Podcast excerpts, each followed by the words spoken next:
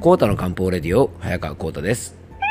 この番組はアシスタントの猫林さんと一緒に皆さんの心と体の健康のサポートになるような情報をお届けしていきます、えー、猫林さん今日もよろしくお願いします。はいよろしくお願いいたします。いや猫林さんねあの最近ちょっと目にした言葉があってすごくなるほどなって思った言葉があるんですよね。うん、実はねあのお先にどうぞっていう言葉ってすごくいいよねっていうことなんですよね。まあ、あのお先にどうぞってね割とこう日常的に使ったりするんですがあの常にねなんかそういう気持ちをねなんか持っていたいなってねなんかしみじみその文章を読んだ時に感じたんですよね。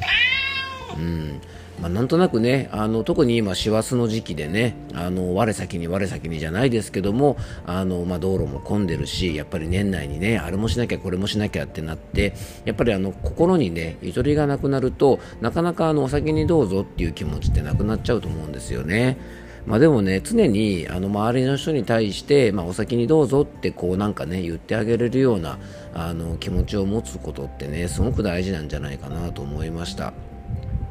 なんとなくね順番待ちしてる時もそうですしあのー、ねなんとなくこうゆとりがないとですねもうやっぱりこう他人の前に割り込んででも自分が早くなんて方もねいるかもしれませんがやっぱりまあね猫林さんあれだよね姿としてもあんまりかっこいいもんじゃないですよね。うん、なのでね、まあ、ちょっと今度ね、あのその余裕とかね、ゆとりっていうことについて少し考えてみたいなと思ってるので、あのちょっと近日中にね、お話ししたいなと思うんですが、あのそれがね、一番あのはっきり体現できるのが、やっぱりあのそのお先にどうぞの精神じゃないのかななんて思うので、まあ、猫林さん、あれだね、我々も常にお先にどうぞの精神だけはね、忘れないようにしたいですね。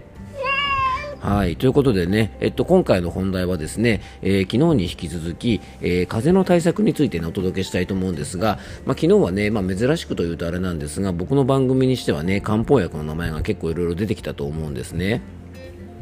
で今回はタイプ別のですね、まあ、風邪の養生法ということで、えー、こういう風邪の時にはこういう食養生をっていうことをちょっとお届けしていきたいと思います。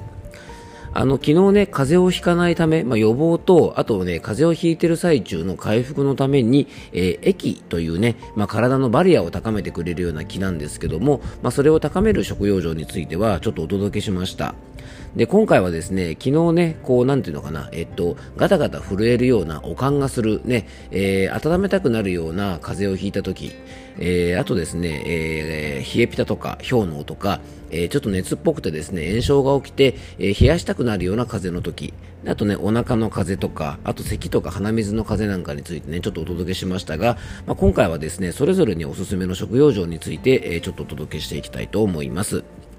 まずですね、よく一般的に青い風なんて言われるですね、えー、体が冷えていて、ゾクゾクするような風の時におすすめの食用状は、何と言ってもね、体を温める温性の、えー、辛みの食材を取るのがおすすめです。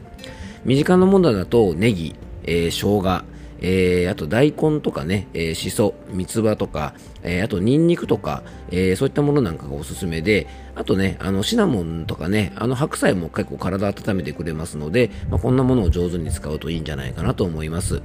あの、くず湯なんかもね、上手に使うといいんじゃないかなと思います。このね、あのガタガタ震えるときは、まずやっぱり何といってもあったかいものですね。温かい状態のもので、しかも消化が良くて、まあ、こういう温泉の食べ物なんかを上手に使うといいと思います。あの、このタイプはですね、日頃から冷え性タイプの方なんかもね、えー、参考にしていただけるといいのかなと思います。で次がね赤い風タイプと言われるような炎症が起きているタイプですね昨日の番組だとねあのこういう時は銀行酸という漢方薬なんかを使うといいよなんてお話をしたんですがあのこの時はですね、まあ、熱を、ね、下げてあの重症化を防ぐことが大事ですからあのしっかりね水分補給してほしいと思います。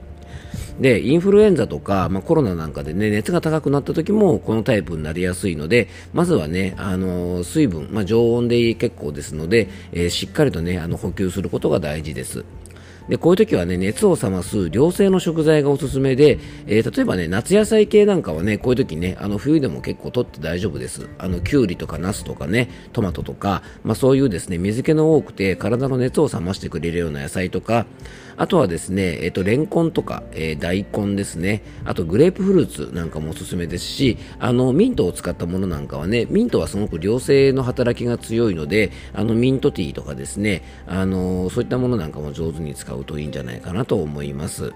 まあ、特にこの辺はやっぱり夏野菜がね、一番使いやすいかなと思いますので、えー、ね、インフルエンザとか、えー、コロナなんかになった時なんかも、まあ、そういったものを上手に使うといいと思います。あの、果物はですね、ほとんどのものが良性のものが多いので、まあ、果物なんかはね、こういう症状の時、あの、上手に使うといいと思います。リンゴなんかもいいですよね。そして次のタイプが、あの、お腹に来る風邪ですね。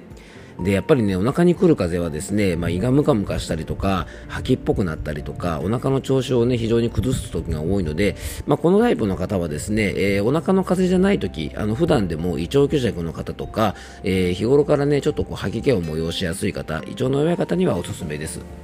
でね、あの体の中に余計な湿気が溜まっているとお腹の調子を崩しやすいので、えー、湿気を取り除いてですね胃腸を整える食材がおすすめで、えー、しそとかですね、え、生姜、みょうが、あとニンニクですね。ニンニクはね、使いすぎだけ気をつけてくださいね。あとはね、みかんの皮、チンピチャなんかもすごくいいですし、梅干しとか、ハトムギ、ね、あと春雨、あともやしなんかも、えー、体の質をとってくれるので、えー、割とおすすめなのでね、日頃からお腹を崩しやすい方なんかは上手に活用してください。そして、えー、咳が止まりにくい方ね、空咳とか、あの、痰が絡むような咳が出たりとか、まあそういうね、風邪をひいたら結構咳に来ちゃう方なんかは、えー、日頃からね、こうちょっと空気が乾燥する季節なんかにはね、注意が必要ですし、あと喘息とかね、呼吸器系のあの持病をお持ちの方も、これから紹介する食用上おすすめです。えー、このね、赤道タイプの方は、梨とかですね、あと大根、ふき、えー、白きくらげですね、あと白菜、蜂蜜、あと杏仁ですね、これ杏仁豆腐とかによく入ってますね。はい。なので、杏仁豆腐なんかはね、結構咳出るときおすすめなんですよね。あと銀杏とかゆり根とかさっきもちょっと出てきましたがあのリンゴですねよく赤タイプは白系の食べ物がいいなんていうのでちょっと時期は終わっちゃいますけど、